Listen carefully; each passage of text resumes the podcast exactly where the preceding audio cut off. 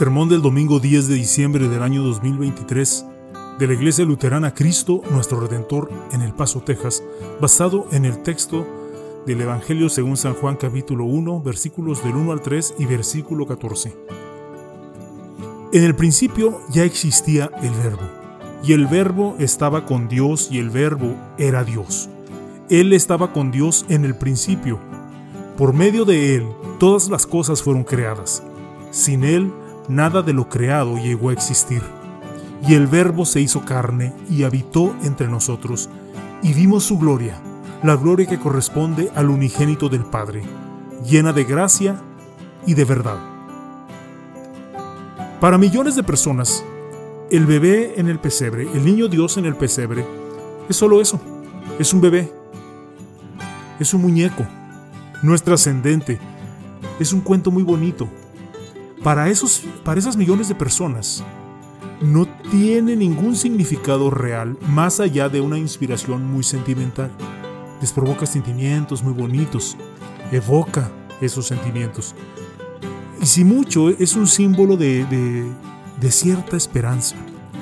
Incluso para nosotros, si somos sinceros, podemos perder de vista quién es ese bebé que está en el pesebre en medio del ajetreo, el frenesí y el estrés de la temporada navideña podemos perder contacto con lo que estamos verdaderamente celebrando y observando.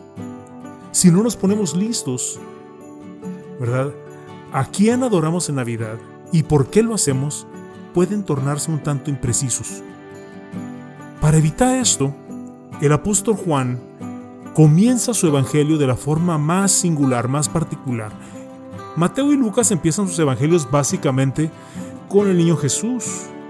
Marcos comienza su evangelio con el ministerio de Jesús, pero Juan va más atrás para iniciar su evangelio y descorre el telón de la eternidad.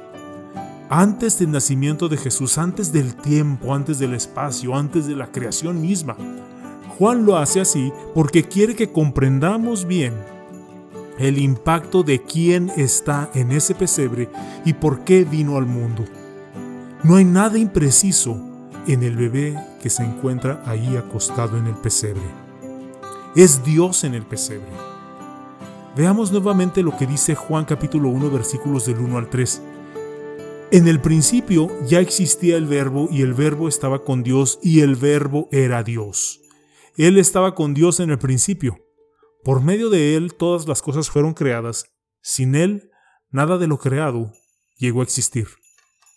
Con estas palabras, Juan no deja lugar a dudas sobre las dimensiones de la historia que va a contar en su Evangelio. No va a hablar de un pesebre, ni de una estrella, ni de Belén. Va a hablar del Dios eterno, el Dios preexistente, el Dios perpetuo. Comienza así. En el principio, lo que significa que antes de que nada llegara a existir, antes de eso, Él ya era. El verbo ya era. Y nunca hubo un momento en que no existiese. Reflexiona sobre esto y luego intenta comprender lo siguiente. Ese es el bebé que está acostado en el pesebre. No hay nada más masivamente cósmico que eso. Pero ese es el contexto que debemos mantener al celebrar la Navidad. De hecho, no perdamos nunca eso de vista mientras que vemos a ese bebé crecer y aprendemos de su vida leyendo las Santas Escrituras. Sí, es Dios quien está en el pesebre. Luego fijémonos que Juan lo llama el verbo. ¿Por qué el verbo? ¿Qué significa ese nombre? ¿Qué significa ese, ese mote? El trasfondo de ese nombre está en la propia Biblia. El verbo o la palabra es la revelación que Dios hace de sí mismo y la narración de su poderosa actividad. Dios se revela por su palabra, crea por su palabra, ordena la historia por medio de su palabra, por medio de su palabra salva.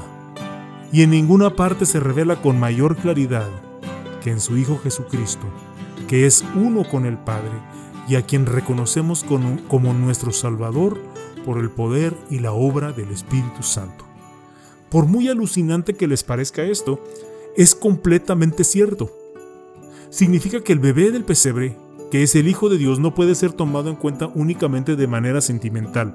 No se le puede considerar simplemente como un ejemplo agradable para la humanidad. No se le puede catalogar como un simple hombre. No se le puede relegar a otras figuras o líderes espirituales de la historia. No se le puede forzar a entrar en un molde de nuestra imaginación o de nuestro agrado. Es Dios en ese pesebre, el que era, el que es y el que siempre será, el que es la fuente de toda vida, tanto física como espiritual. Aquel a quien debemos nuestra existencia, aquel a quien debemos nuestra fe, aquel a quien adoramos, alabamos y celebramos hoy. No sé ustedes, pero cuando veo y comprendo la Navidad a la luz de lo que el apóstol Juan escribe y cómo quiere que veamos es la Navidad, incluso antes de cantar el, verso del villancico en inglés que se llama Hark the Herald Angels Sing, y en español está traducido como Escuchad el son triunfal, y ese verso que dice, mira en carne la deidad velada, salve la divinidad encarnada. Antes siquiera de entornar ese, verso, hay una mayor sensación dentro de mí por suspirar lo siguiente, que es parte de otro villancico que dice, sin esperanza y sin aliento, clamo a ti mi Salvador. ¿Por qué? Porque es Dios en ese pesebre, Dios santo y eterno. Y cuando Juan me lleva ante él en el texto de Juan capítulo 1, mi culpa y mi vergüenza son más de lo que puedo soportar. ¿Tú no sientes lo mismo? ¿Quiénes somos nosotros para estar delante de su presencia? ¿Quiénes somos nosotros para que haya venido este niño que está en el pesebre? Sabemos bien qué y quiénes somos. Por eso nuestra culpa y nuestra vergüenza son demasiado grandes para soportarlas. Por eso, por eso vino Cristo.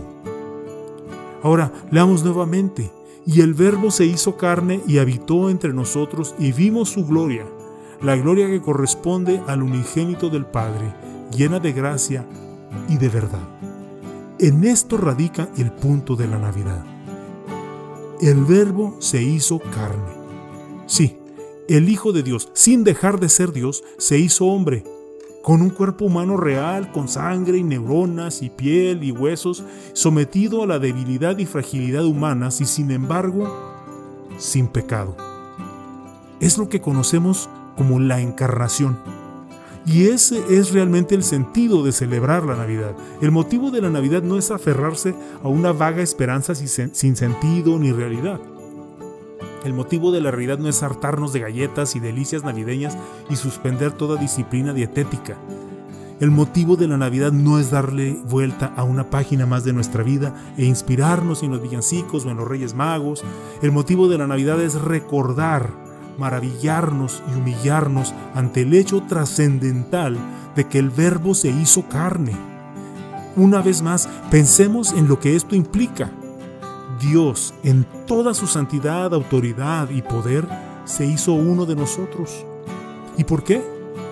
Con un propósito, hacer algo contra el pecado en nuestras vidas. Sí, para sufrir y morir por nuestros pecados en lugar nuestro. Y es aquí, amados hermanos, por encima de todo, donde vemos su infinita gloria. Recuerden que Juan capítulo 1, versículos 1 al 2 y Juan 1, 14 son solo una introducción. Cuando seguimos leyendo el Evangelio de Juan y los otros tres Evangelios, nos trasladamos en un viaje desde el pesebre hasta la cruz. En ese viaje vemos la vida perfecta que Jesús vivió para compensar cada momento fallido y caído de nuestra vida imperfecta. Y en la cruz vemos un sacrificio perfecto que Jesús llevó a cabo para pagar por cada pecado oscuro y condenatorio de nuestra vida imperfecta. Ver esa vida perfecta y esa muerte de Cristo por lo que es y por lo que hizo por nosotros es ver la gracia y la verdad de Dios. Es ver la mayor muestra de amor y fidelidad que este mundo ha conocido o conocerá jamás. Pensar que no solo puedes decir del bebé en el pesebre, es Dios en ese pesebre por mí, sino que también puedes decir y debes decir, es Dios en esa cruz por mí no podemos sino quedar maravillados ante estos hechos. Es la verdad de nuestra salvación y el portento de la inmensurable gracia de Dios. Gloria a Dios en las alturas. Amén. Y que la paz de Dios que sobrepasa todo entendimiento, guarde sus corazones y sus pensamientos en Cristo Jesús. Amén.